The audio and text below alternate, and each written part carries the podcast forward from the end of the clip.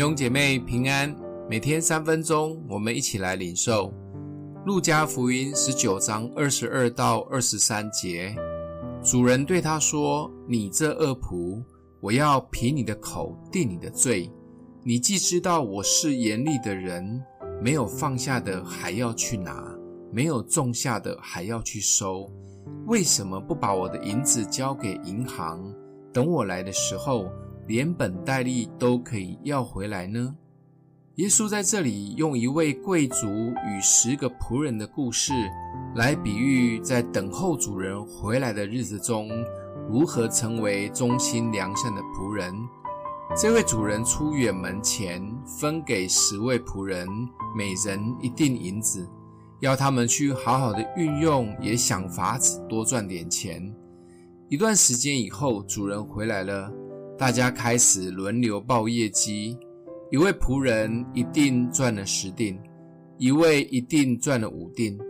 这两位都有好的结果，不仅被主人称赞，每一位还被分配到管理更多的资产。而其中有一位保守派的仆人，因为他很怕主人，更怕自己若投资不当，钱赔光了，会被主人惩罚。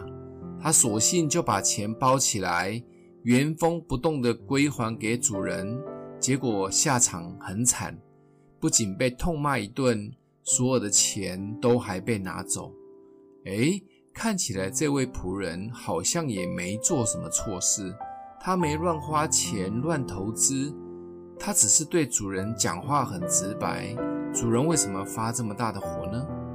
其实主人的怒火是因为这位仆人不认识他，他不是这位仆人所说的这么样的严厉。从他给其他两位这么慷慨的给予就可以知道。可惜这位仆人只认识主人的一个面相。其实就像我们认识主一样，主最期待的是我们可以真的认识他。当我们真的认识他，我们就更知道该怎么做可以讨他的喜悦。另外，主也期待我们可以用实际的行动，把我们所领受的祝福可以加倍，甚至可以祝福更多的人。基督徒永远都是行动派的人，主动关心，主动给予，用心的管理他所赏赐给我们的一切。即便是赔钱失败了，相信主也可以理解，因为我们的主绝不是功利主义者，越赚越多越好。不是的，他是期待我们可以真认识他，也用行动来回应他，这是他想要的。